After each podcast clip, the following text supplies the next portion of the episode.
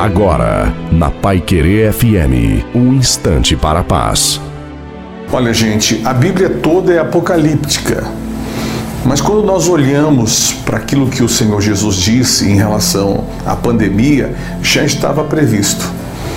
O homem, ele é o causador. Não importa se ela nasceu num laboratório ou se ela nasceu lá num, num animalzinho. Não importa. O ser humano, ele que criou, foi a desobediência humana. Então, tudo que está acontecendo no mundo, a vida suspensa, os nossos direitos alterados, a saúde comprometida, a síndrome respiratória, etc., é a falta da obediência a Deus. Então, se o homem voltar para Deus, então ele vai resolver esse problema.